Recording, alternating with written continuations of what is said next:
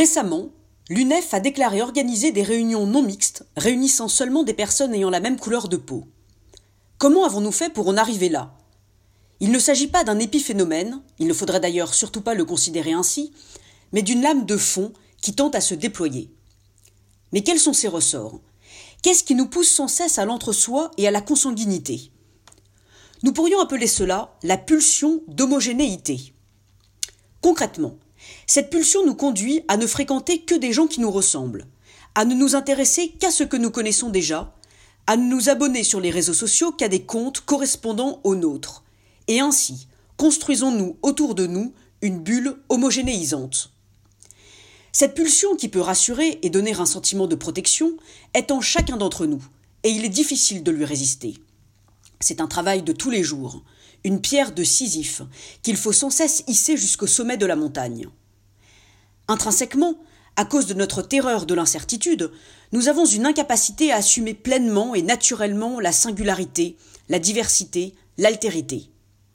Et ainsi aboutissons-nous à ceci l'émergence de communautés fondées sur un principe d'identité et dont les membres sont donc identiques les uns aux autres. Tout élément, toute personne, toute idée hétéroclite ou hétérogène est repoussée et rejetée. Les nouvelles générations ne savent-elles donc pas, elles non plus, penser la contradiction? Dans son livre Le cristal et la fumée, le biologiste et philosophe Henri Atlan parle du danger mortel qu'il y a à supprimer le premier terme de la contradiction, et donc la contradiction elle-même. C'est-à-dire s'installer définitivement, s'arrêter, se rapetisser aux seules dimensions d'un particularisme aliénant. Ce ne sont pas les nouvelles technologies qui augmenteront l'être humain, ce sera sa capacité à assumer pleinement la contradiction. Nous assistons à une dangereuse tendance à l'identitarisation. Oui, demain, si nous n'y prenons pas garde, tout sera identité. Tout sera revendiqué comme une identité.